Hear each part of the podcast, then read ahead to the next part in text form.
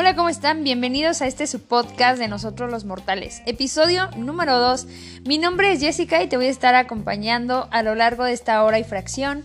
Así es que, amigo mío, si estás en el tráfico, en la fila interminable, vas a tu trabajo estás disfrutando de un café, bienvenido a esta experiencia.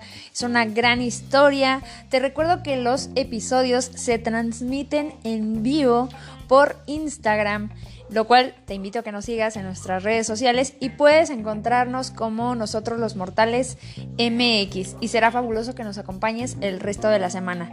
Pues ya, te dejo que lo disfrutes y pues bienvenido.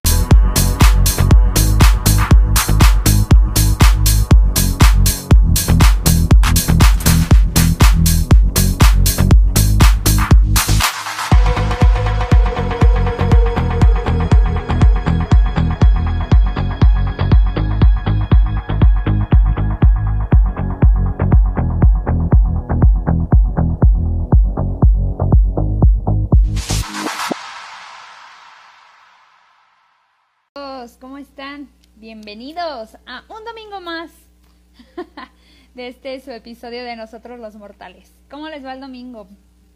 Platíquenme en lo que se van uniendo. Bienvenidos todos. Qué gusto, qué gusto tenerlos por acá otro domingo más. De emprendimiento, de metas, de sueños, de estrategia, de objetivos, de empoderamiento, mm, de, de superar barreras, de derrumbar muros, Ay, bueno, de muchas, muchas cosas. ¿Cómo están?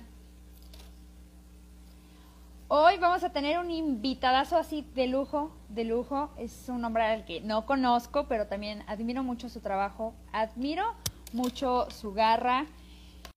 Es, em, hola a todos, gracias de verdad por unirse. Es un hombre eh, muy sensible, puedo decir. Eh, le gusta mucho compartir, le gusta mucho empoderar. Em, muy soñador, eh, tiene muy buenos hábitos, es disciplinado, tiene esa garra de la disciplina y eso es algo que también nos ayuda a conquistar los objetivos. Pero estas estrategias, seguro, seguro él las ha venido aprendiendo de varios golpes contra, contra la pared y hoy nos va a contar su historia y seguro y seguro nos va a dejar muchos feedbacks. Ahí está, listísimo. Hola. Berto, ¿cómo estás? Qué gusto muy bien. tenerte aquí de Muy bien, Jessy, muy bien. Hombre, el gusto. Un momentito. ¿Sí me escuchas bien? Hace corta. Ya, ahí parece ser que ya. Ok, ok. Ahí, ahí. Ahí ya, perfecto. Justo mm, hacía memoria, ¿no? Y, lo, que, lo, que, mencionabas al inicio, no es alguien que no conozco, pero pareciera que sí, ¿no? Este, yo también te sigo desde hace un buen y este y la verdad es que no me siento platicando con un extraño, sino todo lo contrario. Totalmente, totalmente. es recíproco y qué bonita oportunidad nos están dando las redes. La verdad es que es algo que tenemos que agradecer, porque aunque es verdad que no nos conocemos en persona, eh, nos seguimos diariamente, nos apoyamos, nos echamos porras, nos pasamos la estrategia empoderadora y pues al final nos ayudamos mutuamente a salir como adelante y a conquistar esos objetivos. Y qué mejor que tenernos de porra, ¿no? Qué, qué, increíble. Gracias por estar aquí en Nosotros los Mortales. Eh, platícanos un poquito de ti para la gente que no te conoce, que no tiene ni idea quién es. Mucha gente, seguramente. Este, bueno, mi nombre es Alberto. Eh, muchos me conocen como Berto, como Berto. Eh, y pues bueno, tengo 33 años. Eh, soy nacido en la ciudad de Orizaba, Veracruz. Soy nacido en la ciudad de Orizaba y vivo en la Ciudad de México hace 10 años ya. ¿A qué me dedico? Bueno, siempre estudié diseño gráfico, soy diseñador gráfico de, de profesión pero bueno, ahorita ya platicaremos más a detalle de eso porque pues la vida y todo y las enseñanzas pues me han llevado a, a otros rubros. Este, ahora estoy trabajando en marketing, ayudo mucho y me gusta mucho la parte de emprendimiento, como dices. Entonces, pues bueno, este, mm, mis papás, bueno, mi padre falleció hace ya como dos años y medio más o menos. Mi mamá todavía vive, tiene 74 años y tengo una hermana que me lleva nueve años, este, y una sobrina también. Estoy casado desde hace 10 años y no tengo hijos. Este, y pues bueno, esa es parte de la historia inicial de, mi vida. Eso sí no lo sabía, ¿eh? Que eras casado y así. Esa parte la desconocía. ¿Ven? Siempre se... ok. Muy bien. Eh, yo siempre he considerado que hay que tener ciertas bases o atender ciertas bases fundamentales de nuestra vida para que sea equilibrada, para que sea una vida, pues, emocionalmente estable para que podamos alcanzar esos objetivos que nos planteamos. Y una de las cosas que a mí me encanta y con las cuales yo quiero iniciar, porque vi que como tenemos esta sinergia por ahí, es justo con la zona espiritual, que yo considero que es la raíz del todo, es de donde surge nuestra identidad como, como personas, como, como seres. Entonces, platícame para ti, ¿qué es esto de, del ser espiritual? ¿Cómo es que tú tienes esa conexión? A ver, te escuchamos. Pues bueno, la verdad es que todo el tema espiritual, pues ha crecido conmigo. Este, mis papás, eh, bueno, tengo una historia muy, muy larga que igual y yo amarrando un episodio muy a futuro, igual y te cuento, pero mis padres este, me tuvieron ya en una etapa de su vida muy adulta. Eh, yo nací, ellos tenían 45, 50 años. La verdad es que yo crecí en una familia madura, en términos de mis papás, ¿no? Entonces, mis padres son católicos y toda la vida, desde que yo tengo uso de razón, pues han estado en el tema de la iglesia, ¿no? Entonces yo crecí con eso. Yo me recuerdo siempre de muy chavito, este, pues estando en grupos este, católicos, estaba en la parte del coro de la iglesia, eh, también hacía pues, pues retiros espirituales en, en, toda la parte de la infancia, ¿no? Entonces, realmente es algo que siempre, siempre ha estado, siempre ha estado conmigo. Eh, siempre tenía como participación en la iglesia, era el que elegían para el tema de apóyanos con una lectura ese tipo de cosas, ¿no? Entonces, la verdad es que no es algo en lo que me haya sentido pues con mucha, mucha, mucha necesidad de decir, bueno, hoy estoy, en, hoy estoy mal, estoy de rodillas y necesito creer en algo. La verdad es que siempre, siempre toda esa parte espiritual ha estado, ha estado conmigo He tenido mis altibajos, definitivamente. Eh, ha habido ocasiones en las que yo creo que a todos nos ha pasado que nos sentimos los todopoderosos y decimos eh, todo lo que yo pienso puede realmente creerse o, crearse.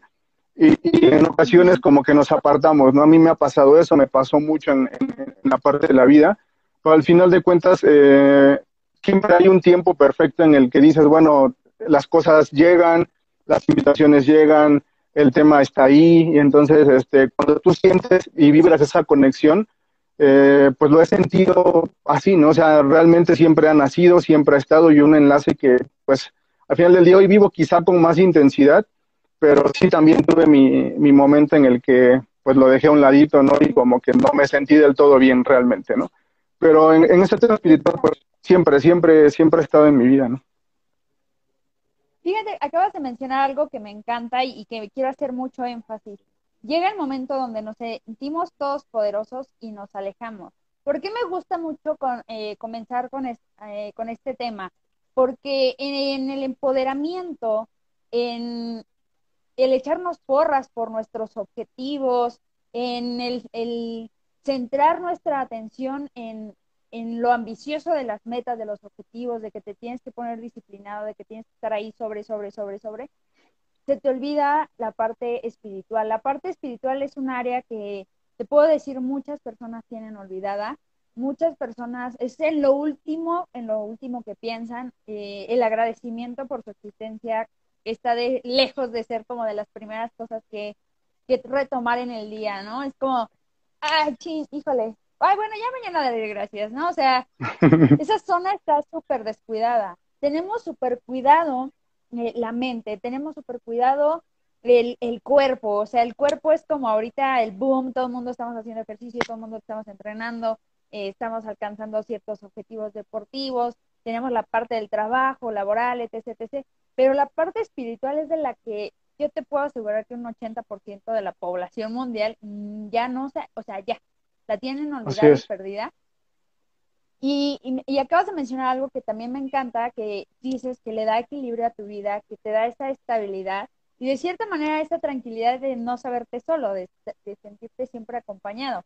Entonces, me gusta mucho de empezar con este tema, eh, porque yo sí quiero que lo hagamos como una invitación, ¿no? A, oye, ¿sabes qué? Así como le pones atención a todas las áreas de tu vida, pues también a esta, ¿no? Esta también es importante. ¿Cómo crees tú que, eh, que tener esta conexión ha ayudado a tu vida eh, en cuanto a emprendimiento, en cuanto a eh, ser objetivo? No, mucho, mucho. Definitivamente tiene un peso muy importante. Creo que cuando realmente entendemos, o yo entendí, eh, porque así fue, que la vida no es un, es algo que tenemos asegurado, sino que realmente día con día es un regalo, ¿no? Entonces, hay veces en los que pensamos y decimos, bueno, ya tengo planes esta semana, este mes o el siguiente, y, justo nos alejamos porque decimos, bueno, pues mañana voy a despertar y voy a hacer esto, ¿no? Pero realmente no sabemos, ¿no? O sea, no, no tenemos comprado esa parte, ¿no? Yo tuve un episodio hace como cuatro años más o menos, que uno de mis primos con el que estaba muy, muy allegado y estaba también muy al tema de la iglesia, de la nada duerme una noche y al día siguiente pues fallece, ¿no? Y la verdad es que la noticia me cae pues mal, eh, evidentemente como a todos, era un chavito igual de 34 años en su momento. Y este, y pues bueno, eso, ahí en ocasiones te caen muchos 20, ¿no? Porque dices, realmente no sabemos si mañana vamos a estar, ¿no? A lo mejor nos vemos sanos, a lo mejor nos vemos saludables. Ahorita por la situación de emergencia sanitaria que pasamos, pues conozco de mucha gente que está en mucho, nivel, en mucho mejor nivel atlético que yo y se las ha visto bien complicadas en el tema salud, ¿no? Entonces, no porque estemos bien o nos veamos bien tenemos una vida realmente asegurada, sino hay que cuidar nuestro cuerpo, nuestra vida, nuestra mente siempre y todos los días, ¿no? ¿Cómo hago esa conexión? nuevamente cuando yo me doy cuenta que, que el estar conectado con Dios no es sentarme y, orar y, leer una letanía y estar este, rezando y repitiendo oraciones o agarrar el rosario y leer este, o, recitar, eh, entendí muchos veintes, ¿no? Y al final eh, yo le hablo a Dios como si hablara contigo, ¿no? O sea, al final de cuentas yo estoy este, hablando y digo, bueno, eh, le ofrezco el día, le pido por las personas que están en mi camino, por, quienes saludo eh, y todo lo demás, ¿no? Porque digo, al final, qué feo sería tener una amistad tan real o de carne y hueso con la que estamos y te dijera, oye, Jessica, te voy a pedir que me des esto, o te pido esto, o te pido el otro, ¿no? Pues un día vas a decir, oye, pues ya basta, ¿no? O sea, ¿cuál es la relación que tenemos tú y yo, ¿no? Entonces, cuando entendemos como esa parte, siento que todo cambia y para mí ha sido mucho más sencillo, ¿no? Porque es un diálogo directo que tengo con Dios. Eh, agradezco eh, la oportunidad de, despertar, agradezco la oportunidad de acostarme y pues por todas las enseñanzas que me haya dado en, el día. Entonces, creo que cuando cambio ese chip y digo, no es rezar y orar y orar y orar y orar, sino hablar y dialogar y ofrecer, eh, creo que ahí es donde cambia mucho la perspectiva de mi vida. Totalmente de acuerdo, totalmente de acuerdo. Y, te, y terminas el día agradecido y terminas el día reconfortado. Eh, Así es. Fíjate que mencionaste, no estamos, eh, damos por sentado que tenemos la vida para mañana, para volver a hacer, y, se nos olvida esa parte que igual y no. Y sabes qué es lo peculiar? Que todos estamos conscientes. Incluso todos tenemos el super mega dicho de quién sabe si mañana amanezca, ¿no? Pero en realidad no hacemos como ese énfasis de decir, hey, o sea, esto es real, o sea, puede que mañana por cualquier circunstancia X se talle, ya no te toque estar aquí. Entonces, eh, ser agradecido, estar, eh, mostrarte agradecido, eh, ayuda, ayuda emocionalmente, te da también un equilibrio. Y en efecto, eh, dices, tenemos esa comunión, ¿no? Esa plática con él para pedirle, porque no es un humano, lo acabas de mencionar y se me hace buenísimo porque Dios es fiel, ¿no? Dios sí está para nosotros. Nosotros como humanos, pues a veces no estamos para las otras personas. Y eso es lo que nos hace diferentes. Eh, pues, me gustaría que pasáramos a la parte de la familia. Eh, ¿Cómo es la... ¿Qué significa para ti la familia? ¿Qué lugar ocupa en tu vida? No, hombre, es, sí, definitivamente para mí es la base principal, ¿no?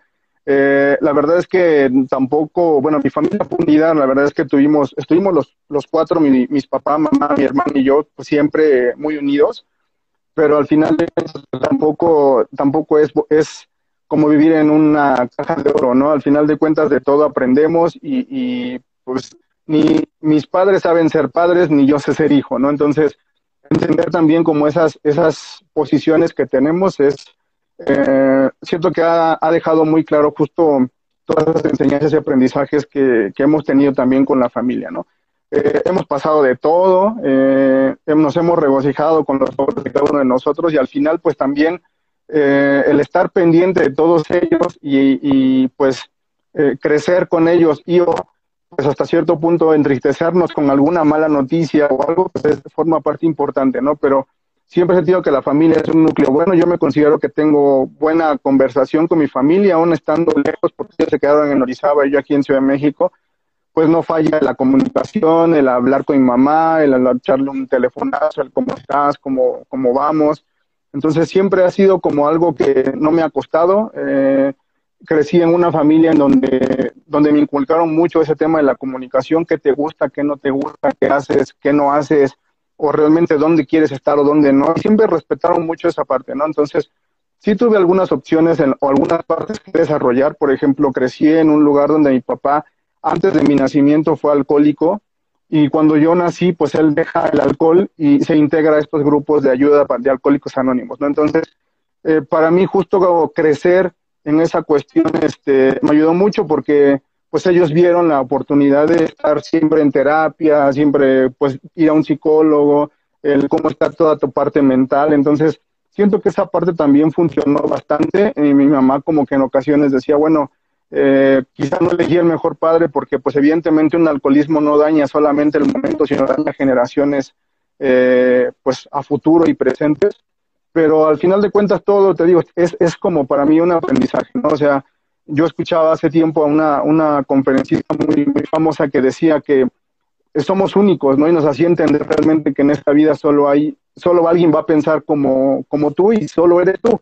¿Por qué? Porque aunque hablemos siempre del mismo tema, eh, pues cada quien vivió una manera distinta y va a tener una percepción completamente distinta de las cosas, ¿no? Entonces, eh, así crecí, así fue un poquito la parte de mi familia, sigo teniendo mucho, realmente mucho contacto con ellos, de hecho hace ocho días ando visitando a mi mamá, y este, y pues bueno, la verdad es que me siento bien, pleno, feliz y contento con, con mi familia, y pues bueno, ahora con mi nueva familia, que es mi esposa, este, pues bueno, también la comunicación ahí que tengo con ella, yo la califico muy, muy, muy buena. Tuvimos también en este pequeño eh, inicio o proceso de matrimonio, pues definitivamente ciertos declives donde a lo mejor no nos entendemos, pero siempre he pensado que la comunicación y decir qué te gusta, qué no te gusta, qué haces o qué haces o qué no hacemos como pareja, pues puede realmente generar cosas bien, bien padres y bien positivas. Claro, eh, esto de la comunicación de pareja, yo también soy casada, como muchos de aquí saben, eh, y, y realmente sí hace una diferencia sentirte en, en sinergia con tu pareja, preguntarle, que es algo que ya la gente también no quiere hacer. Y, si me pueden decir, oye, ¿cuál es la estrategia para que tú lleves, por ejemplo, yo llevo eh, 15 años, 14 años con mi esposo, y me pueden decir cuál es la estrategia para, para que sigan juntos? Una es aprender a que a veces hay que ceder, ¿no? O sea, no hay que montarse siempre en lo que uno dice, ¿no? Entonces, eh, yo eso lo aprendí porque yo era así, ¿no? Entonces, o sea, yo asumo que yo tenía ese papel de que aquí de mis chicharrones que yo quería que fueran las cosas como yo y si no me enojaba. Entonces, no, o sea, hay que aprender cómo hacer. Eh, tener sueños en común, eso creo yo que sí es, es clave. Todos los matrimonios van a pasar por situaciones complicadas y mira qué padrísimo que podemos tocar este tema, ¿no? Para dejar mucha información de valor al respecto.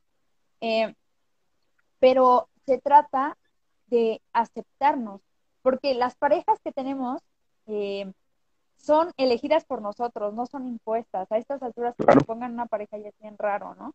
Entonces, eh, qué feo que hay en un principio sí y ahorita ya como ya le viste todos los defectos del mundo, entonces ya no.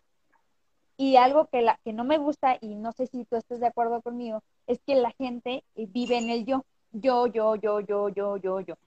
No, no saben compartir, no se saben involucrar, no saben aceptar una responsabilidad. Viven tanto en el yo-yo de que si yo, ¿por qué voy a cambiar? ¿No? O sea, yo porque voy a cambiar, cambia tú. O sea, no, no, no. O sea, pides que cambie, también cambia tú. Para que los dos hagan ese clic. Si no, no funciona. ¿O tú cómo ves? Sí, no, definitivo, lo acabas de decir y es algo que a, mí yo lo tengo muy presente, ¿no? Literal es la única elección que tienes en tu vida, o sea, a tus padres no los eliges, a tu hermana no, no lo eliges, eh, quisieras quizá elegir a uno de tus hijos, pero al final de cuentas tampoco lo eliges, ¿no? O sea, realmente a tu pareja es la única elección real que, que tú dices, quiero pasar con él, con ella, este resto de mi vida, ¿no? Y, y mucho también de lo que creo que en sinergia funciona es que cuando entendí que el tema relación en pareja no es, bueno, desde mi punto de vista, así lo veo yo, no es un 50-50, ni un 60-40, ni un 30-70, sino un 100-0, la magia realmente ahí está, ¿no? ¿Por qué? Porque al final tú desarrollas a alguien más y ese alguien más te desarrolla a ti. O sea, no, no, no tendríamos por qué dividir los porcentajes de quién hace cada cosa si cada quien trabaja al 100% por su cada cual, ¿no? Entonces, debería ser recíproco y cuando realmente así funciona, pues, es la persona que, está o que debe estar en tu vida, ¿no? Wow, totalmente. Información de esto, anótenlo, esto es información de valor. Oye, no, está buenísimo, sí. Eh, en tu reseña vi que te costó mucho eh, dejar de vivir donde, donde vivías, donde naciste, en tu hermosa Orizaba, para trasladarte a la ciudad. ¿Cómo fue para ti esa barrera emocional, ese eh, me voy, no me voy, y ahora estoy en un lugar nuevo, desconocido? Eh, aquí me platicabas que pues para ti fue un realmente un cambio importante en tu vida. Yo siempre he dicho, cuando ponen en la reseña algo es porque es importante en la vida, o sea, marca, marca total y absolutamente. Entonces te escuchamos. Sí, pues eh, sí fue un cambio, yo creo que de los más importantes, o sí, del, del más importante en mi vida, ¿no? Porque yo, yo nunca, yo crecí en Orizaba, realmente todos mis estudios fueron ahí, ¿no? O sea, estudié ahí la el bachillerato, la universidad, pero cuando yo estaba estudiando ahí, eh, yo tuve la oportunidad desde que desde bachillerato yo estudiaba y ya tenía oportunidad de estar trabajando o apoyando o ayudando a ciertos negocios o locales, ¿no? Entonces yo desde la prepa ya estaba trabajando en imprentas y después de la imprenta me iba a la escuela y después tuve una época de estar trabajando en radio y entonces hacía radio en la mañana y después me iba directamente a la escuela, o sea, como que mi vida era estar ocupado todo el día, ¿no? Y yo veía que eh, eh, la ciudad donde estaba era muy, muy pequeña y las oportunidades eran todavía más pequeñas y los sueldos o, o, esa parte del pago pues era todavía más pequeño, ¿no? Entonces yo en todo mi desarrollo decía, yo no me veo aquí, o sea, yo no quisiera emplear eh, mi experiencia, este, pues, escolar aquí, ¿no? ¿no? No me veo de este lado, ¿no? Entonces, yo lo pensaba, pero realmente nunca tuve un plan. O sea, yo lo pensaba y pensaba y dije, no, yo no soy de aquí, yo no soy de aquí, yo no, yo no voy a hacerlo aquí. Pero cuando termina la universidad, eh, me doy ciertos meses, como ocho o nueve meses, de empezar a buscar un trabajo real y en forma en la zona donde, donde estudié, en Orizaba, y no encontré oportunidades muy buenas. O sea, la verdad es que son, son horarios muy matados, eh, pues mucha pérdida de tiempo en provincia, la verdad es que nos tienen sentados en una silla mucho tiempo desperdiciado, ¿no? Justamente por cumplir horarios o días. Entonces no me sentía realmente cómodo y, de, sobre todo la, eh, no tanto buscando la comodidad, no me sentía desarrollado. Yo decía, siento que mis padres hicieron un esfuerzo importante en mi desarrollo escolar para estar aquí sentado, eh, pues haciendo algo que yo considero sencillo, ¿no? Entonces no, no veía como un desarrollo y, al final, pues bueno, decido, decido partir. Que esta historia es muy buena porque eh, yo entro a trabajar a una agencia de, de una consultoría de porque no encontré nada. Ay, te perdimos, te perdimos. Ay, ay, A ver, es que como es que se corta. Eh, a ver, a ver, a ver. Hola, hola. Ahí, ya, Ah, volviste. súper, Entonces, te sentías como perdido y, y bueno, de- decidiste emprender. Sí, me te fui, sentías como muy estancado. Ajá. sí, me, me fui a trabajar a, a Córdoba, a, a una, a un municipio que está a media hora de Orizaba, 40 minutos de Orizaba. Y estando ahí, eh, me estaba yendo eh, relativamente bien, pero la empresa quiere una oficina en la Ciudad de México, ¿no? Entonces, eh, pregunta realmente ¿quién se iría del equipo a la Ciudad de México? eh, pues a emprender este crecimiento que nosotros tenemos, ¿no? Y fue raro porque pues, todos con la mano abajo y yo con la mano arriba, ¿no? Así como de, pues yo, ¿no? Así como, entonces fue, fue muy curioso porque este, mi esposa yo la conocí, bueno, en ese entonces era mi novia, la conocí allá en Córdoba, y ella regresa a la Ciudad de México porque ella vive aquí, ella nace en Ciudad de México, y cuando regresa a Ciudad de México, este, pues a mí se me presenta la ir para acá, ¿no? Entonces, este, ay, no sé si te perdí. Ah, Ya te nos quedaste pausado. ¿Hola? Sí, yo te vi. Hola, hola, hola. Ah, ¿hola? Ah, ya, es que te me vas de repente. Ok, eh, o soy yo la que se va. Chavos, ustedes que están del otro lado de la pantalla, ¿quién se, quién se le pausa el internet? Sí, no sé. Yo, yo, yo, de repente te vi congelada y dije, ay, creo que ya no me está escuchando. Sí, es que de repente veo como que te quedas. Es que es lo que pasa, ¿no? Que, que esto del internet, o sea, para cuando hacemos las transmisiones, me he dado cuenta que tú no te enteras. O sea, tu pantalla sigue bien, ¿ok? No te enteras cuando se te pausa. Por eso yo les he preguntado, ahora te pregunto, ¿a quién se le está pausando el internet? Nos quedamos así. Ok, eh, dices que tu esposa, eh, o en ese entonces sea tu novia, y este vuelve a Ciudad de México y tú levantas la mano para ese cambio tan impresionante, ¿no? Es correcto, ¿no? Y entonces, pues, pues me eligen y regreso a Ciudad de México, pero fue una decisión muy importante porque uno, yo nunca había salido de Orizaba, Dos, yo no conocía la Ciudad de México, yo solo sabía que quería llegar a, Ciudad de México. Y la verdad es que no me costó nada de trabajo pues tomar la decisión y decir yo voy, ¿no? Entonces, pues llegué aquí afortunadamente con esta opción laboral y el apoyo de mi esposa, entonces, este, pues fue, para mí fue la decisión más importante, ¿no? Porque, eh, reitero, yo, yo vivía como en mi burbuja, como en mi sociedad, como en mi familia pequeña, y de repente salir y descubrir y ver y asombrarte y, tener la boca abierta siempre, pues este, fue, fue realmente importante, pero cuando yo estaba en Ciudad de México yo decía, este es mi lugar, ¿no? O sea, Urizaba la amo, me gusta, disfruto estar ahí, pero en este tema de desarrollo, crecimiento eh, y demás, eh, me gusta mucho Ciudad de México. Yo sé que eh, para muchos es difícil o sea, hacer cambios así de, de, bruscos, eh, nos vemos, crecemos en el lugar donde estamos, donde nacimos y emprender para muchos puede ser complicado. ¿Cuál podría ser tu mejor consejo para esta situación? Pues que realmente uno siempre lo hayan deseado y querido. Yo conozco muchos de mis, de mis compañeros que decidieron hacer lo mismo y duraron 10 días, eh, una semana y se regresaron.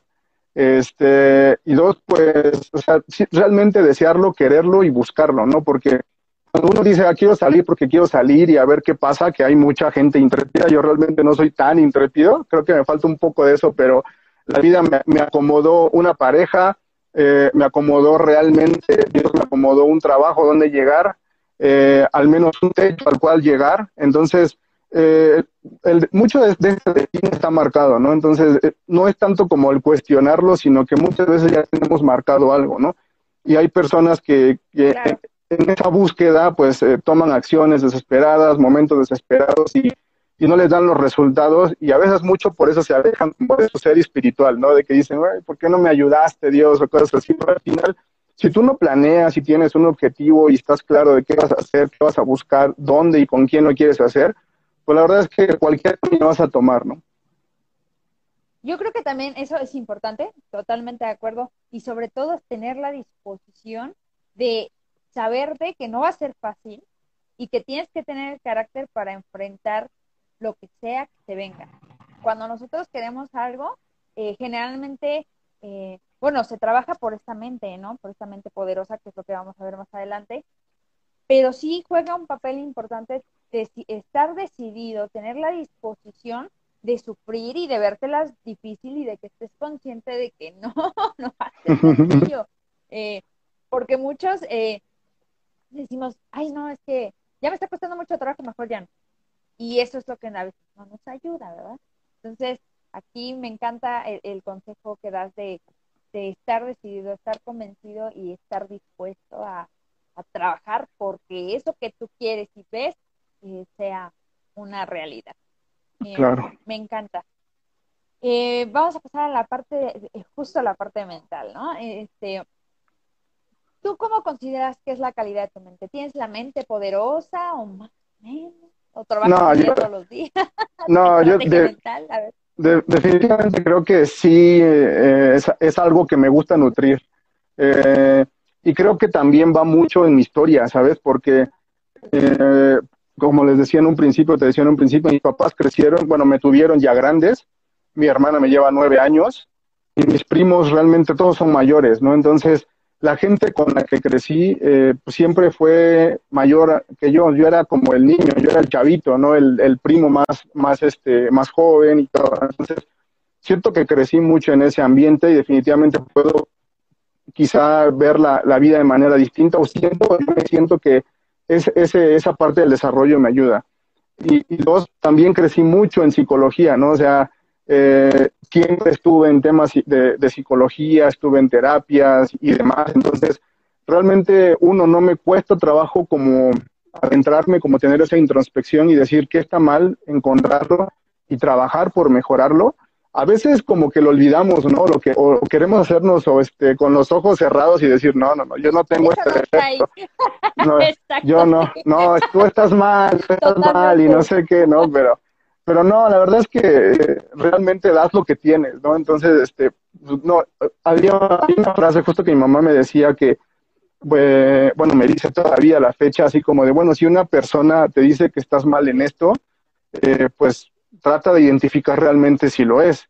Si dos personas te dicen lo mismo, pues ya empieza a dudar, ¿no? Pero si, si tres o más te están diciendo realmente cuál es tu área de oportunidad, ya, bueno, trabaja en esa área de oportunidad y hazlo, ¿no? Entonces, eh, sí considero que realmente tengo o, estoy eh, en ese desarrollo, realmente me gusta, eh, me llama mucho la atención. Yo creo que si no hubiera sido o no me hubiera adentrado a este tema de diseño, marketing, publicidad, la psicología hubiera sido algo que me hubiera quizá gustado un poco, porque como que sí, sí me, me late, me gusta y pues siento mucha curiosidad en esa parte porque sé que tiene resultados realmente positivos en cada uno de nosotros.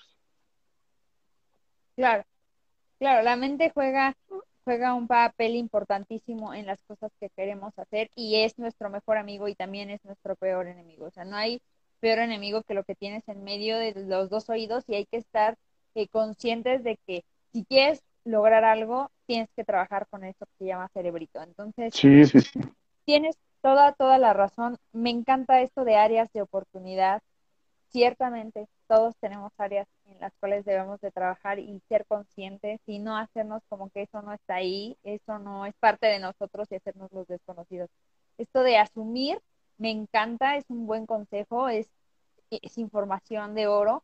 Eh, hay que vivir más conscientes, asumiendo más, ¿no? Asumiendo más qué es lo que eh, queremos y con qué es lo que qué es lo que le metemos al cerebro. Me encanta eso que dices, hay que nutrirlo.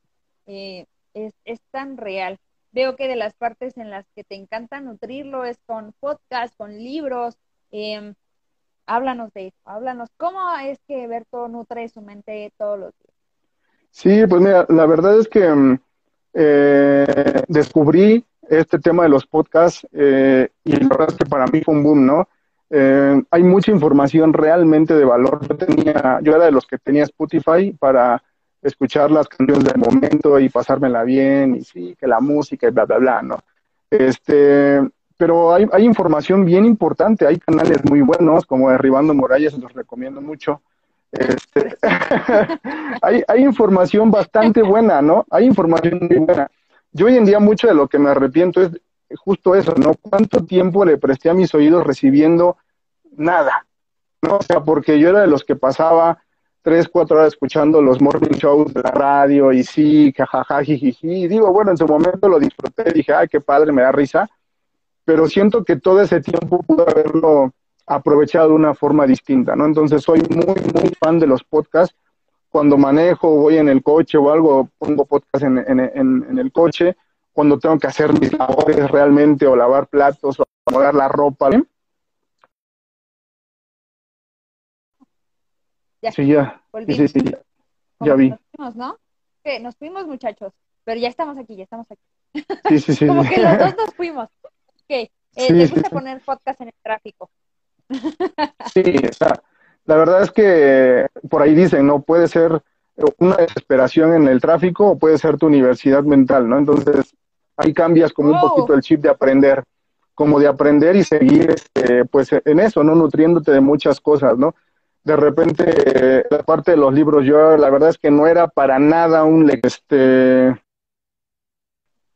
no me consideraba hasta cierto punto un lector porque no era algo que, que me nutría, no sé, yo agarraba un libro y a las dos páginas me cansaba, me distraía, y yo decía, esto no es para mí, ¿no? O sea, o sea, como que encasillaba el de, ah, quiero dormir, vamos a leer, ¿no? Entonces, eh, era algo que no encontraba, pero eh, al final no, no estaba en los títulos correctos, ¿no? Entonces, a veces mucha gente me dicen, oye, que, recomiéndame un libro, le digo, bueno, pues, ¿qué, qué te interesa, no? O sea, porque yo de repente leía lo que me recomendaban y decía, bueno, es que esta novela no me gusta, ¿no? O es que esto no me late, ¿no? Entonces, lo ideal es encontrar un tema realmente que a ti te guste y te nutra, ¿no? Entonces, este, encontré, ajá, encontré toda esta, toda esta parte en libros, me gustan mucho los libros creativos, de cómo desarrollar tu creatividad, cómo encender tu chispa, cómo dejar tu huella, y toda esa parte también psicológica de cómo tener una mañana productiva, este y demás, bueno, son títulos realmente que, que a mí me, me gustan, me gustan y me, y me mueven, ¿no? Entonces Ok, pasé, se nos fue. ¿Se fue él o, o me voy yo? Ay, muchachos, díganos, por favor, qué está sucediendo. ¿Quién sí, sí, sí, no sé. Ok. Bueno, pero creo que aquí Este, sigo, no me he ido de la Sí, transmisión. te escucho. No, sí, te escucho, pero te, te me pausas un poco. Eh, pero acá los Ah, muchachos no dicen nada. Sí, ve- veo que están escuchando o viendo nada más. Sí, o sea, nada más nos van a estar escuchando, por lo cual está maravilloso, muchachos. Bienvenidos todos los que recién que van y vuelven, y eso me encanta. Este, ok. eh, hay algo que mencionaste que antes de que se me vaya quiero hacer como énfasis. No estaba en los títulos correctos. Esto es una realidad absoluta, absoluta. Eh, siempre pasa que dicen, es que se van los dos y regresan. Ah, ok, ok, gracias, güerita Run, te agradecemos el mensaje. gracias, no sé qué está sucediendo, pero lo bueno es que aquí estamos. Gracias por estar aquí presente. Eh, las, las personas que no son ávidos lectores, no se les da porque precisamente a veces no estamos leyendo lo correcto. No estamos... Eh... Ay, gracias, Berito, gracias, mi vida. Dice que, que, nos pausamos un poco. Y, y, no es que seas malo con el hábito de la lectura. Bueno, pues, que sí también se tiene que trabajar, porque esto es un ejercicio. O sea, no es como que la pasión por lo, los libros eh, salga. Eh, te voy a decir algo, hablando de mi experiencia. A mí, mi mamá siempre ha sido de leer, leer, leer. Cuando estaba joven, estamos hablando en la prepa hace como 90 mil millones de años, este, pues me decía que, que leyera y siempre todos los dejaba a la. O sea, era raro el libro que acababa. Entonces, un día en Navidad me regalaron uno de estos así. Lo recuerdo perfecto. Es Los Pilares de la Tierra de Ken Follett. Con hoja así literal de Biblia. Y yo lo empecé, buenísimo el libro, lo recomiendo am ampliamente. Este, y, y me tardé, o sea, añales. O sea, yo decía, ay, nunca lo voy a acabar. Hasta que dije, a ver, Jessica. O sea, literal me hablé así de crudo. No puede ser posible que no puedas terminar algo en tu vida. No. A partir de hoy vamos a cambiar este chip de que tú eres una mujer que termina lo que inicia. Así no te guste. Hasta la última página. Bueno, el libro es una joya, la verdad. Y desde ahí soy fan. Fan, fan de leer, fan de leer, fan de leer. Pero sí es algo que tú tienes que, o sea, lo tienes que poner como un hábito real. Yo siempre les he dicho a los que dicen que se les complica, poco tiempo, empieza 15 minutos, pero busca, como dices tú, un tema adecuado, un tema que te interese, que, que realmente te encienda esa llamita de saber qué va a suceder o aprender más.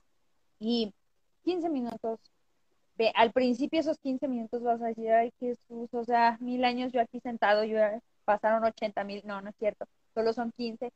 Y así ya después 20, después ya te vas a la media hora, ya cuando te das cuenta, o sea, de verdad que los libros se te van de volada, o sea, de volada, de volada. A mí un libro, eh, pues me dura una semana, una semana y media, pero aquí les voy a decir algo, Berto es todavía muchísimo más hábil leyendo, porque él se hace cuatro o cinco libros y tiene reseñas en su blog, por favor invítalos a tu blog para que invítalos, invítalos.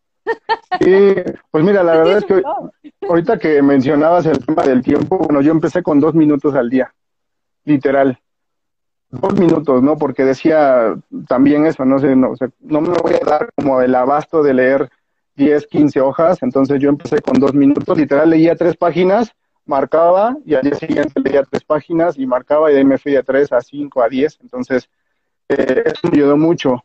Eh, justo, eh, bueno, el blog donde subo siempre cada, eh, cada que termina el mes, los títulos que estoy leyendo se llama Creati MX, Creati como de creativo, pero con doble y latina, Creati MX. y subo realmente mis, mis libros. Hoy estoy en marzo y ya llevo, bueno, creo que en marzo es el mes que más he leído, si no me recuerdo, me eché cuatro o cinco libros, ya pierdo la cuenta, ¿no? Entonces, la idea es, eso a mí me gusta y me nutre porque me doy muchas cosas y pasa eso, ¿no? O sea, si el título me gusta, me enlaza a otro y me enlaza a otro y me enlaza a otro, ¿no? Entonces, eh, ha sido, la verdad es que un, un, un, aprendizaje que mucha gente decía, lean, lean, lee, léete esto, léete el otro, y la verdad es que yo era de los que nunca, nunca hacía caso de eso, ¿no? Y nuevamente me pasa como en, como en, en la pérdida del tiempo en, en solamente escuchar música y decir, se pude haber aprendido muchísimo eh, con estos libros o, aplicando este tiempo en algo más, ¿no? Entonces, solo te queda como aprendizaje, tampoco es lamentarse y decir, ay, qué tonto fui. Digo, no, la verdad es que nadie realmente tenemos como eh, los hábitos desarrollados, realmente lo hacemos siempre o los decidimos hacer, decidimos implementarlos.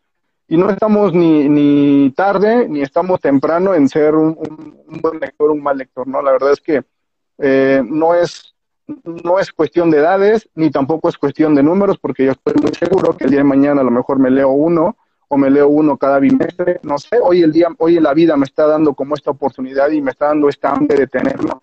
Este, pero pues tampoco es ni el número, ni el grosor, ni nada. O sea, realmente lo importante es mantener el hábito, hacerlo y es que se descubren cosas muy, muy, muy, muy buenas. Claro, y eh, hay que dejar esto como en títulos gigantes eh, porque es eh, oro puro. Encuentra tu tema, de verdad, encuentra eso que a ti te interesa, que, que te apasiona, de lo cual tú quisieras seguir aprendiendo, eh, todo aquello que te genere curiosidad, seguro hay un libro para ti. O sea, en ese tema tan apasionante para ti, seguro hay un libro. Entonces, dejémoslo como información de valor con letras grandotas. Nutre tu mente, escucha podcast que sumen a tu vida, vas a ver derribando murallas, como aquí me dice el buen Berto. este, eh, lee más, por favor, nutre con lectura, eso es súper importante. Y pues bueno, ya que andamos en esto de, de la mente, pasemos a cómo cuidas tú el cuerpo. A ver, porque yo sé que la salud del cuerpo es importante y todos la tenemos olvidada en esta pandemia. Sí, sí, la verdad es que justo me pasa eso, ¿no? Me pasó eso. Quizá bueno, cada que platico esto, me encuentro a veces personas con las que concuerdan en esta parte, ¿no?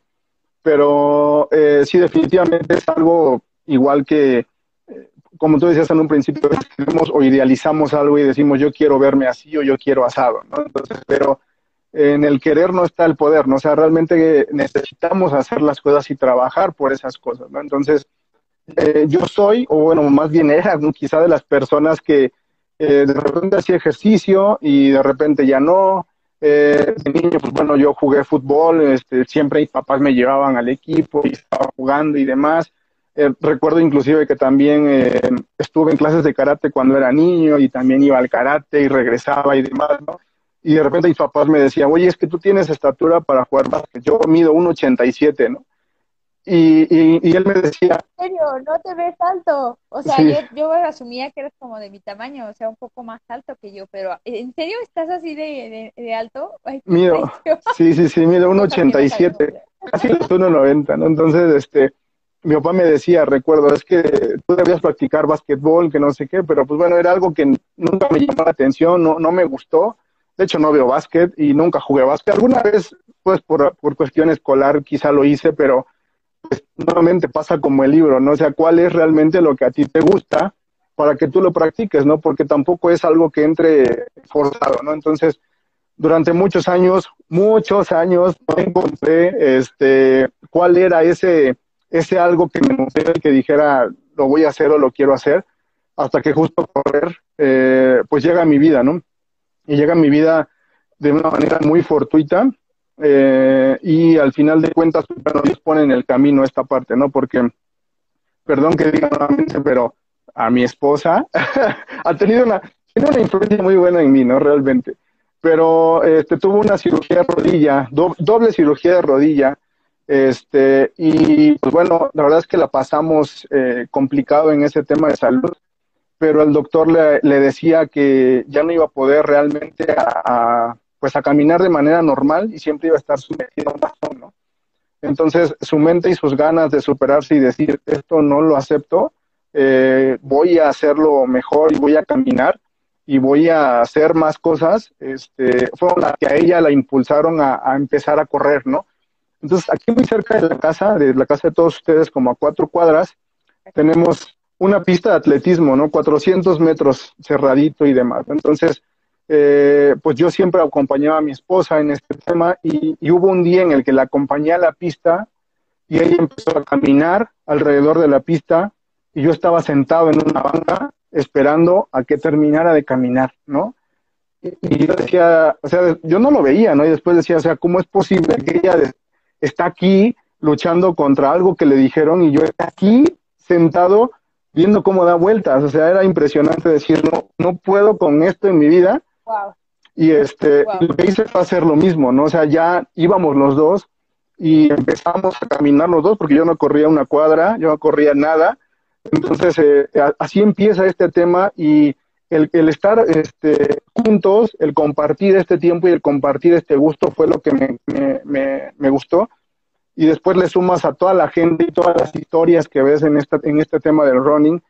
Eh, decidimos a una primera carrera y esto fue mágico porque ves personas de todas las edades, hombres, mujeres, niños, gente con discapacidades corriendo y haciendo ejercicio y haciendo algo por su cuerpo y de repente te caen esos 20 nuevamente de decir cuánto tiempo no desperdicié en mi vida, ¿no? Entonces, me quedo en este tema de, correr y, y, pues ya tengo tres, voy para cuatro años realmente que estamos en este, en este tema. Desde 2017 empezamos en este, en este rollo y es algo que a la fecha me gusta y, me atrae muchísimo, ¿no? Eh, y pues bueno, en este nuevamente en, eh, se han tenido también como ciertos altibajos porque de repente dices, bueno, ya hice esto y ahora quiero esto y ahora descanso y ahora ya no. Y, y entré mucho en un tema de hacer ejercicio para comer el doble, ¿no? O sea, yo decía, bueno, voy a comerme esta hamburguesa, pero mañana voy a correr cinco. Y decía, bueno, voy a comerme esta hamburguesa con refresco, pero mañana voy a correr 10 kilómetros, ¿no? Entonces, te das cuenta que tu tiempo no, no empata con tus resultados, ¿no? O sea, dices, bueno, estoy matando haciendo ejercicio, pero estoy comiendo porquerías, ¿no? O sea, no estoy dándole a mi cuerpo realmente lo que necesita. Pero todo mundo te cuenta esto, Jessy, y, y nadie toma partido hasta que no te das cuenta y no te pasa realmente, ¿no? Eh, hubo un tiempo en el que yo amanecí con, yo amanecí con, con, dolor, con dolor de cabeza y tenía tres días con dolor de cabeza y cuando voy al médico como pues quizá, no sé, un alto porcentaje de la gente que va al médico cuando algo le duele, pues estaba a niveles muy cercanos, estaba a niveles muy cercanos de ser hipertenso, ¿no? Porque mi alimentación estaba pésima, mi sangre estaba pésima, o sea, realmente estaba mal. Y, este, y ahí cambia el chip porque ya no es un voy a hacer ejercicio por verme bien, sino voy a hacer ejercicio por mantener mi salud bien, ¿no? Entonces cambia completamente el chip y pues ya le tomas pues un cierto interés y un cierto compromiso a hacerlo, ¿no? Entonces, cambiando un poquito ese enfoque, es como te mantienes mucho en eso, ¿no? Y, este, y pues bueno, así es como ha ido eh, mejorando, trabajando este, este tema. Eh, también mentalmente, digo, no, no soy como el, el que tiene la mente siempre de manera positiva. Yo decía, bueno, hasta cierto punto creo que me veo bien y creo que me siento bien, ¿no? y, y, me mantenía siempre en un peso que todavía era sobrepeso, bueno, todavía seguía en ese, en ese momento siendo obesidad tipo 1, pero yo decía, no, pues este es mi techo, ¿no? Yo de aquí no voy a bajar de peso, no voy a hacer, porque pues ya aquí me siento bien. Y, y siempre en mi mente decía, bueno, más abajo de esto tú no puedes pesar. Yo llegué a pesar hasta 118 kilos y bajé hasta 103 kilogramos y después me mantuve en 107 y yo decía, este es mi peso. O sea, ¿Por, ¿Por qué? No sé, pero yo decía, de aquí soy, o este, o este es mi, aquí, aquí yo me veo. Y, y, durante mucho tiempo no lograba bajar de, ese, de esa cantidad de peso. Yo hacía ejercicio, hacía ejercicio en casa y demás, pero no lo lograba porque no cuidaba mi alimentación, ¿no? Entonces, cuando ya realmente me acerco con, con un especialista, realmente creo que también tener justo ese apoyo profesional en muchas de las áreas es muy importante y te hacen cambiar justo esa idea de que es la alimentación eh, lo que te da el mejor resultado y también si lo conjuntas con ejercicio y demás, en ese momento pues ya, ¿no? O sea, hoy en día de diciembre para acá he bajado 14 kilos y todavía estoy como en esa, en esa pérdida, ¿no? O sea, porque pues definitivamente me costó muchos años llegar a los niveles en los que estaba, pero siento que voy muy bien y me siento muy bien, ¿no? me siento muy bien, pero creo que la parte principal es cambiar tu enfoque, no realmente entender por qué lo haces, porque mucha gente, y yo me incluyo, era el de, pues, lo quiero por verme bien, punto, ¿no? Pero es un sentimiento, es un objetivo vacío, ¿sabes? Desde mi punto de vista era vacío. Cuando ya dices, este, es por algo, es cuando está el resultado. Claro, claro, acabas de decir algo, eh, oro, oro, por favor, escuchen esto. Eh, no pongan resultados, o sea, objetivos vacíos a las cosas que quieren hacer. Esto va para toda la vida. Saludos a todos los que se están uniendo. Eh, esto es real. Si tú pones algo que en serio ni siquiera es tangible, ni siquiera es algo que se pueda obtener, te vas a desmoralizar y no lo vas a conseguir, no lo vas a lograr. Eh, te vas a quedar ni siquiera medio, uh, o sea, en los principios, literal tienes que saber exactamente, yo siempre se los he dicho y me encanta que lo haya mencionado ahorita, a ver, tienes que saber exactamente por qué tú es que lo quieres hacer, cuál es tu objetivo por el cual quieres emprender ese camino, o sea, tienes que estar mil por ciento seguro y creo que lo había mencionado en un podcast, debes de saber por qué quieres, por qué estás eligiendo las metas y los objetivos que te planteas. Si no se logran, ah, lo dije en un taller, si no se logran es porque definitivamente no tenías el, el, la razón real, la que te iba a hacer luchar, la que te iba a hacer levantarte en momentos de conflicto y de adversidad. La historia que nos está contando aquí Berto es oro puro. ¿Cuántas personas de verdad emprenden el camino del ejercicio y abortan la misión? Yo hay algo que le digo a mis chavas de fe, tienen que estar dispuestas al sufrimiento. O sea, yo entiendo que eh, la gente al, le aterroriza la parte eh, fitness, eh, huye de, del ejercicio por el simple y sencillo hecho de enfrentarse al dolor. O sea, no quieren sufrir. Saber que quieres un resultado es que tienes que estar consciente de que, mira, en serio, no es fácil ese camino, pero te va a traer mucha satisfacción. Es un camino muy duro, muy complicado, te enfrenta todo el tiempo a, no hacerlo hoy, a pues mejor lo hago, ya empiezo, pues ya es jueves, empiezo mejor el lunes y bueno, pues es que ya es 28 de mayo, entonces pues ya empiezo mejor en abril.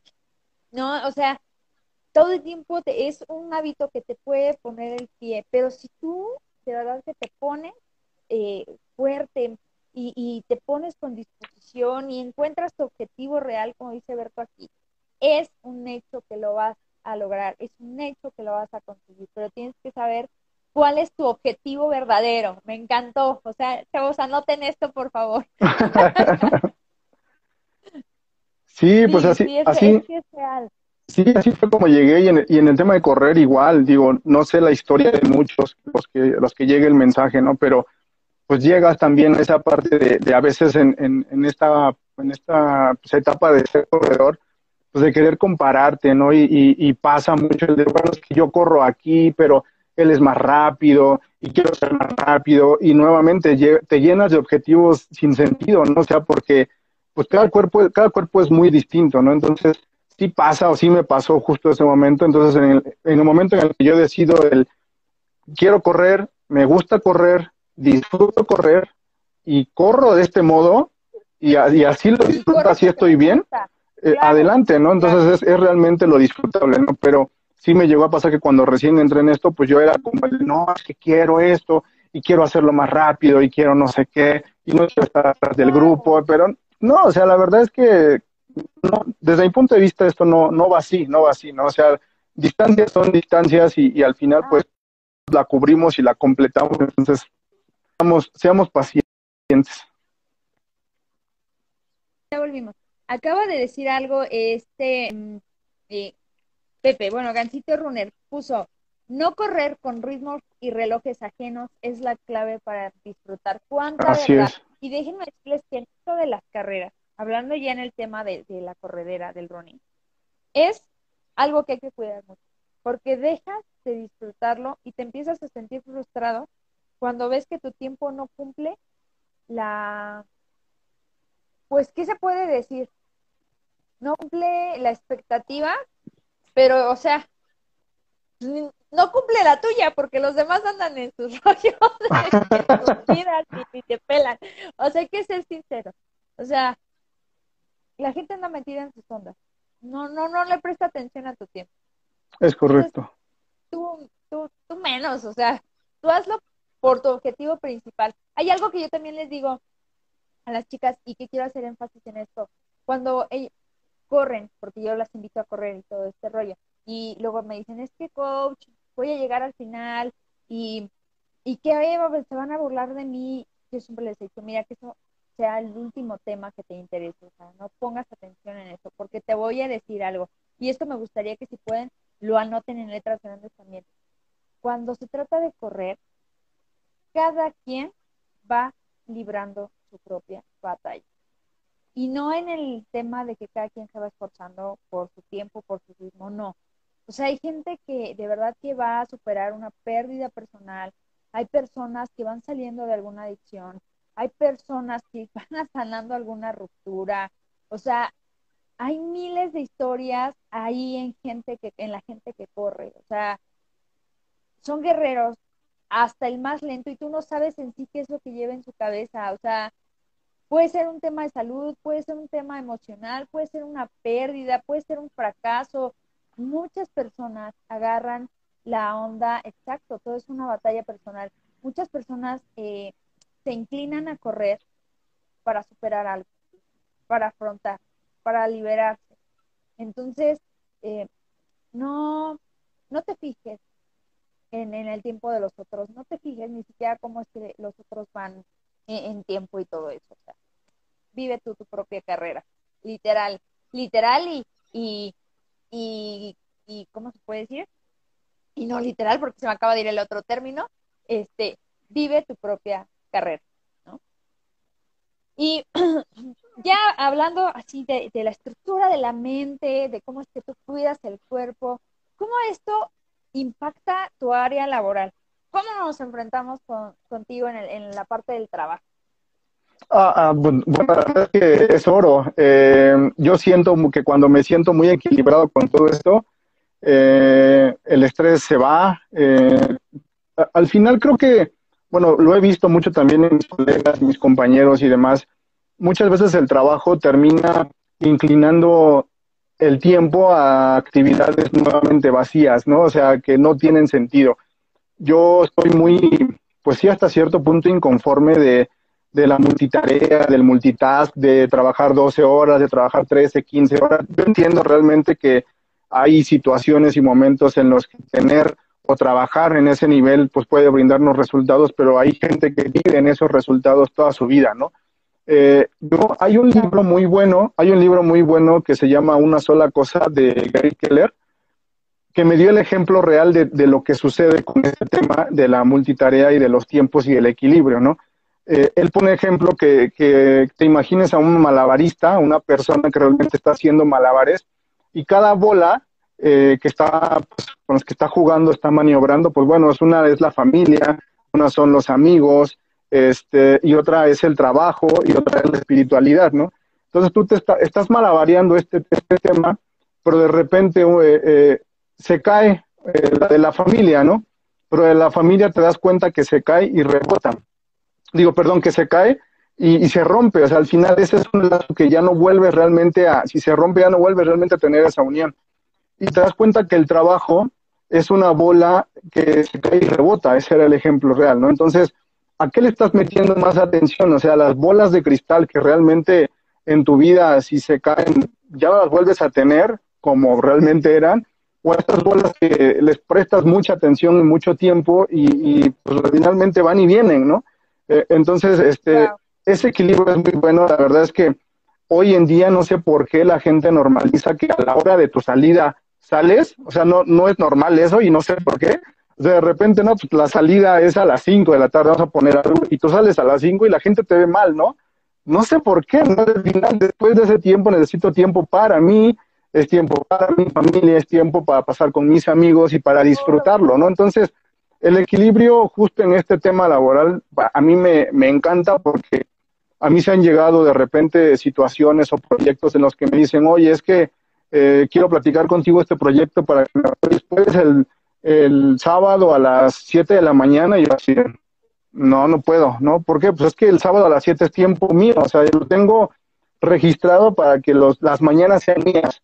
Entonces, si, si, necesitas a lo mejor que pueda trabajar en esto, bueno, puedo a, partir de tal momento, ¿no? Entonces, cuando realmente necesitamos este, tener como esos bloques de decir que esto es importante para mí, para lo que pueda servirle a los demás, es como lo que, pues al final te da como, pues esa estabilidad, ¿no? y es justo lo que, como yo, como me gusta vivir, como lo hago y como siento que me ha traído hasta cierto punto muchos beneficios realmente acabas de decir, exacto, y es que dice, muchos podrán decir, ah, qué egoísta, o sea, trabajo es trabajo, ¿no? O sea, no, al trabajo no se le dice que no, porque también está esa casilla de al trabajo no se le dice que no. Pero, pero, si tú no cuidas como estas áreas de las que está hablando Berto, si no cuidas estas áreas, ni siquiera va a ser un trabajo de calidad. Lo vas a terminar haciendo más, ¿no? O sea, de, ah, la... ya, para que no diga, entonces lo, lo haces mal. Pero en cambio, si te das estos tiempos, si te das estas pautas, pero por supuesto que si vuelve a ti la persona interesada en, tu servicio, pues está el 100% seguro que el tiempo que tú le vas a dedicar al, proyecto es en eficiencia, es en, es en la misma calidad, porque no está invadiendo tu espacio de vida, sino que es un tiempo dedicado a eso. Entonces, buenísimo el tip.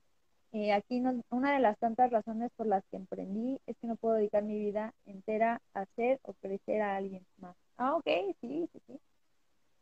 Realmente, o sea, hay personas que sí, tenemos el, tenemos el conflicto de dejarnos nuestra vida en, en, en empresas o yo no es, no es que esté mal, no para nada, y más adelante vamos a tener invitados que tienen precisamente esta parte laboral para empresas, pero yo creo que también depende mucho de la personalidad de la persona. Yo, o sea, en una, en una oficina o para una empresa, me doy dos años, dos años y a mí la rutina me...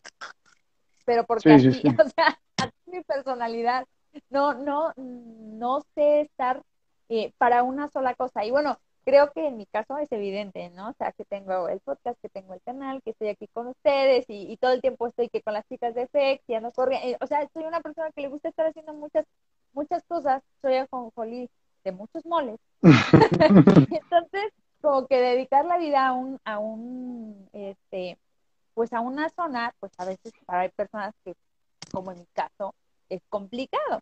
Pero emprender no es para todos. Hay gente que le teme al emprendimiento.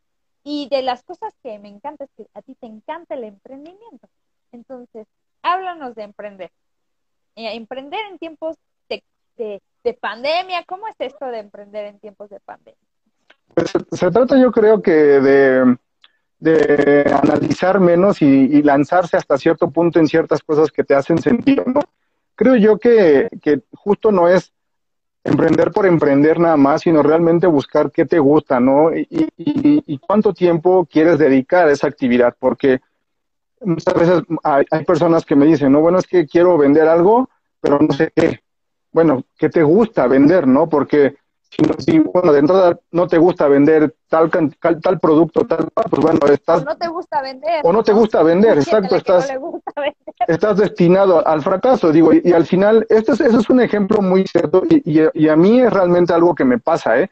eh cuando, estás emprendiendo, también toda la parte de los grupos de trabajo y de con quién hace tu equipo es bien importante. A mí me gusta mucho desarrollar nuevas ideas, crear cosas nuevas, crear el entorno gráfico, darle identidad a las cosas y darle las herramientas a mucha gente para que con eso vayan y convenzan. se me da la parte de vender, pero no me gusta. O sea, es algo que sí puedo hacer, pero no disfruto. Entonces, este, justamente en esta parte de los equipos de trabajo, es decir, bueno, ¿quién puede, eh, tiene esta sinergia conmigo y puede también ejecutar esta parte, ¿no?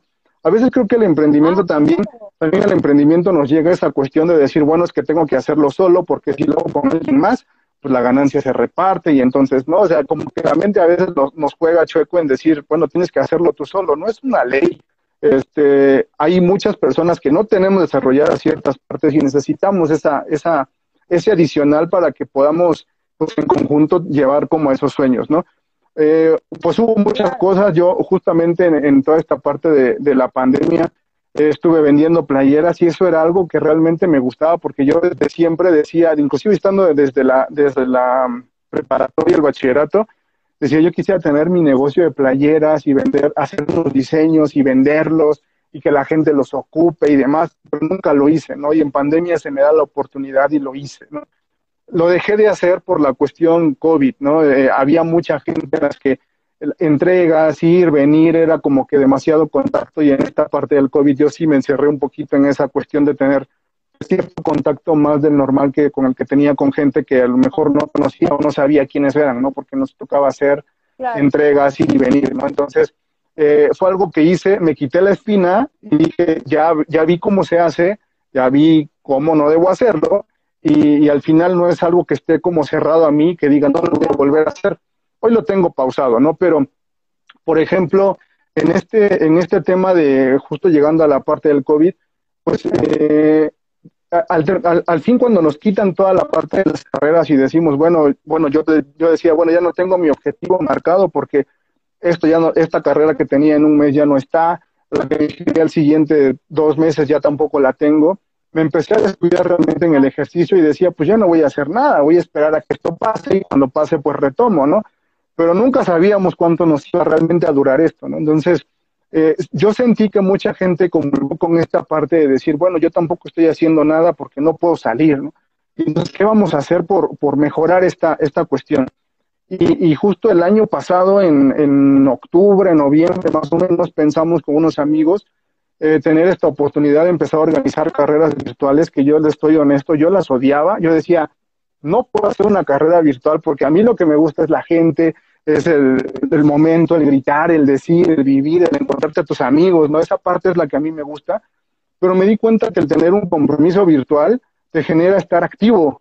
Entonces asociaba esa parte de decir, bueno, ya tengo una carrera en mi mente, tengo un objetivo en mi mente y voy a trabajar por eso, ¿no? Entonces, hoy en día andamos en esa parte de tener esta, esta, eh, este pequeño grupo donde tenemos esta parte de las carreras virtuales y está muy padre, me gusta porque encuentras mucha gente que comulga con esta identidad, ¿no? Pero reitero, es nuevamente algo que te gusta hacer, a mí me gusta correr, me gusta apoyar también a la gente y me gusta darle un propósito para que haga las cosas, ¿no? O sea, mucha gente dice, bueno, gracias por esta iniciativa de brindarnos pues, esta experiencia o esta carrera o esta temática o lo que sea, pero también agradece justo ese punto de decir, bueno, yo tampoco hacía nada, pero ya que me la pusiste en el camino, me preparo por eso, ¿no? Entonces, eh, claro, hay a la que le viene bien. Exacto, y lo importante es esto, ¿no? Que, que nos guste hacer lo que, lo que deseamos emprender, porque mucho ahí va a estar el camino. Esto del emprendimiento es de mucha paciencia, es de mucho tiempo. A veces la inmediatez, la famosa inmediatez es la que nos pega y,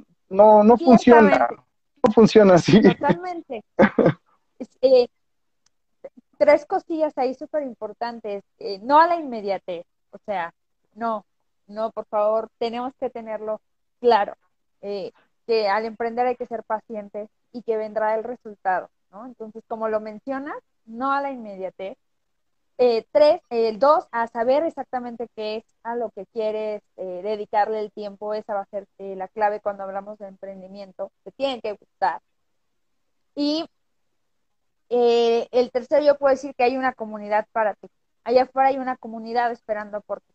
Entonces, eh, no, no vamos a, no todo lo que hagamos va a cuadrar con todas las personas del mundo, por eso existe la diversidad, pero seguro va a haber gente con la que se sienta identificado contigo y que lo que tú estés haciendo eh, a las personas les venga bien, ¿no? Y algo que mencionaste, lo de las playeras como ejemplo, que pusiste, es que eh, ya vi cómo se hace, ya vi cómo no se hace, eh, por el momento lo tengo pausado, igual y apóstol me lo, lo, lo, lo vuelvo a emprender, ¿no? Lo intento de nuevo, lo emprendo de nuevo, pero me encanta de, ya sé cómo ¿Y cómo vas a saber cómo es que funciona? Emprendiendo, mis chavos. Haciéndolo. Emprendiendo. Solamente así. Solamente así van a saber si funciona. Y si no funciona, pues qué maravilloso, porque ya saben que así no era. Hay que buscar otra estrategia. Eh, es lo bonito de, de toparnos eh, con los fracasos. La gente le huye a la fracasada, pero no pasa nada. O sea, no, no va a pasar nada. Lo peor que te puede pasar es que no te salga como querías. Lo vuelves a intentar, pero ahora lo vas a intentar pues por otro, otro lado. Algo que, me, que también mencionaste en cuanto al emprendimiento laboral y todo esto, que la gente le teme a las sociedades. Es real, es real y la misma sociedad tiene el, el, se puede decir que la culpa porque no asumimos, no tomamos el papel de responsabilidad y no jalamos parejo. Pero no por eso quiere decir que no siempre sea efectivo. Hay algo, hay algo que tocaste de tema de que siempre vas a necesitar a alguien que complemente en lo que tú no eres bueno. Entonces, esto, esto también, muchachos, es información de valor. Siempre vas a necesitar de alguien. Si tú eres un mal vendedor, hay alguien que es buenísimo vendiendo. O sea, hay, hay alguien que saca el catálogo y te endroga. Te endroga con todo enseñártelo porque tiene ese ángel. Y si a ti te da mucha pena, pues consíguete para completar esa parte que a ti no te va bien, alguien que es la señora de los catálogos y que nada más los saca y ya, ya te. Esa es una muy buena persona para que venda lo que tú quieres. Sí, es real, es real. Y, digo, al final, yo también tomo tus palabras. Creo que en el tema de, ejercicio, que es hace un momento, ¿no? Que, que mucha gente no le gusta como el sufrimiento o el dolor.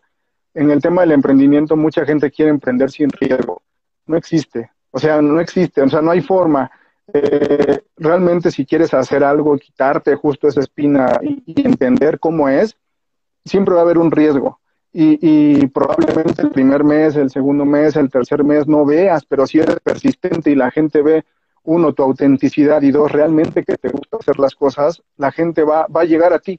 Entonces, este, yo, yo lo tomo de ese, de ese lado también. O sea, emprender sin riesgo es muy complicado Probablemente habrá gurús del emprendimiento que hayan encontrado esta fórmula, pero la verdad es que, ¿qué, hacemos? O, trabajamos, lo analizamos y lo ejecutamos, o tratamos de buscar la aguja en el pajar de detectar realmente cómo emprender sin riesgo y pues pierdes tiempo, pierdes vida, pierdes oportunidades y cuando quieres hacerlo alguien más ya lo hizo, ¿no? Entonces, eh, pues es, como evitarnos también y, perder como ese miedo a, perder, ¿no? Porque muchos no queremos perder, pero es, parte también importante del crecimiento, ¿no? Totalmente de acuerdo, totalmente de acuerdo. Eh, ¿Hay alguna anécdota laboral que nos quieras contar de esas que ay, te ponen con el pie en el pescuecín y te la ves difícil y te la ves complicada y a la que muchas personas le temen? ¿Cuál podría ser? anécdota laboral a la que muchas personas le temen. Este, bueno, he encontrado mucho que eh, muchas personas también para las que puedo brindar ese tipo de asesorías en temas de marca y demás, eh, hoy en día buscan más el resultado que el aprendizaje, ¿sabes? Este, mucha gente, a mí, a mí me gusta mucho brindar un servicio, pero que el servicio que estoy brindando, que estoy mostrando, que te estoy entregando, también te desarrolle, ¿no? O sea, siento que, siento que si esa capacidad de que le puedas demostrar a la gente eh, que ellos mismos pueden hacer y superar esas metas, esas barreras o esos miedos, le puede brindar más que cualquier cosa, ¿no? Me ha llegado mucha gente en el que me dice, oye, ayúdame a, llevar esta página de internet de esta marca porque me llamaron a mí, que no sé qué, le dije, órale, pues va, ¿no? Este, cuando nos reunimos y te enseño y te digo cómo hacerlo y, y pues cómo puedes llevar este tema, ¿no?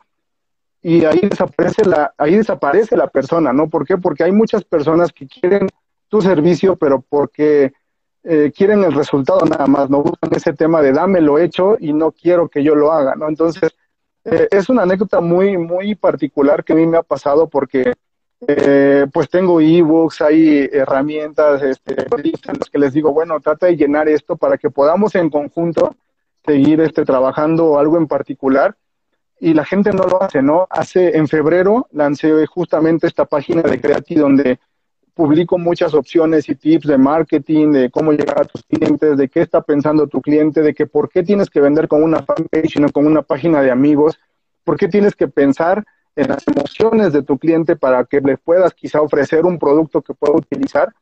Pero la gente no quiere eso, ¿no? La gente realmente ya quiere como el producto terminado y que y, decirte gracias y, pues ya, ¿no? Entonces, está canijo, o sea, sí, está, está, está complicado porque eh, ya no buscan ese desarrollo, o sea, ya no buscan ese aprendizaje y no está padre, ¿no? Algo que a mí me gusta es aprender. Yo, yo soy, soy un ornato, yo digo, siempre estoy siempre estoy este, pues buscando actualizarme, tomando cursos, pagando cursos, haciendo, porque me gusta aprender, ¿no? Pero a veces hay mucha gente de la que no.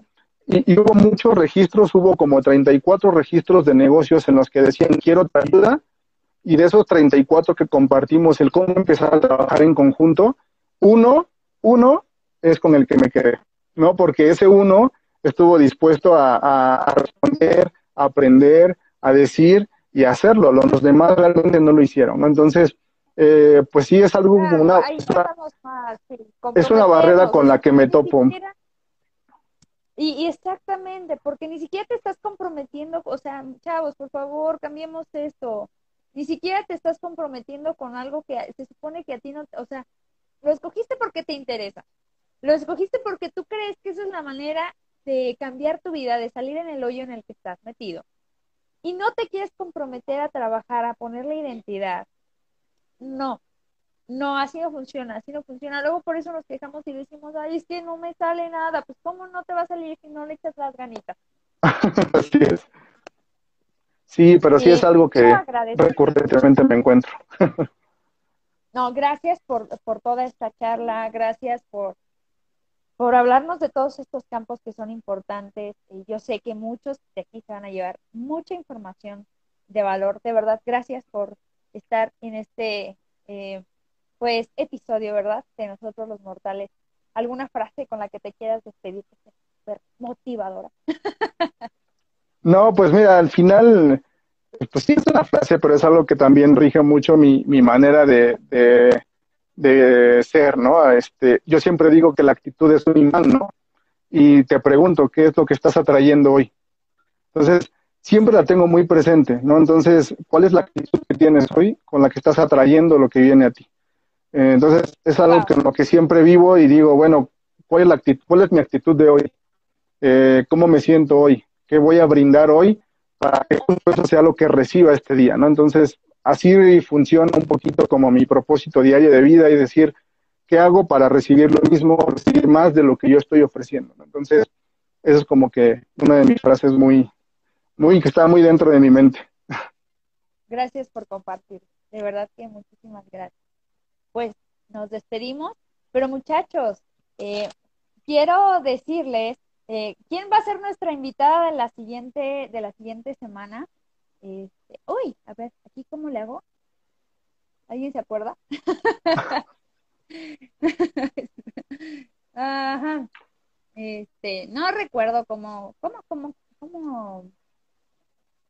Ajá. No, no, no sé. Te vas a quedar conmigo aquí hasta el final porque no recuerdo.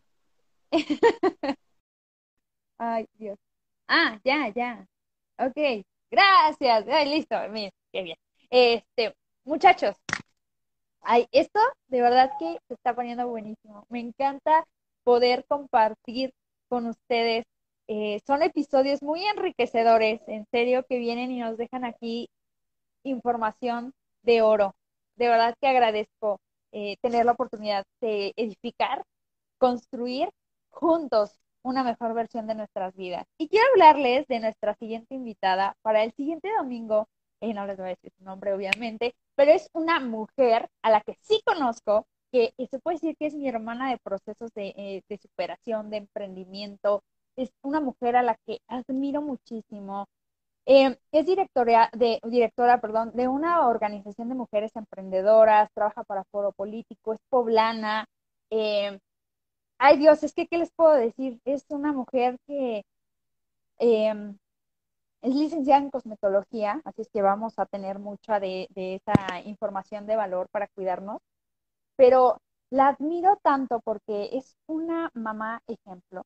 Las veces que yo he podido estar en su casa y convivir con ella, en serio que desde que se levanta es una mujer de acción.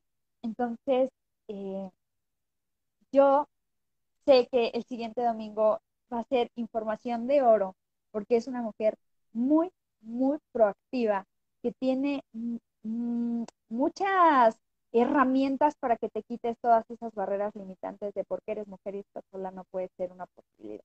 Es un gran ejemplo. Así es que te doy las gracias por estar aquí este domingo. Nos vemos en el siguiente para el tercer episodio de este, em, pues, ¿qué podemos decir? Video, no, esto no es un video, es una serie, ¿no? De Instagram TV em, que se llama Nosotros los Mortales. Así es que, chiquillos, recuerden, recuerden cuidarse mucho, pero sobre todo salir a conquistar sus sueños. Los veo dentro de ocho días. Chao.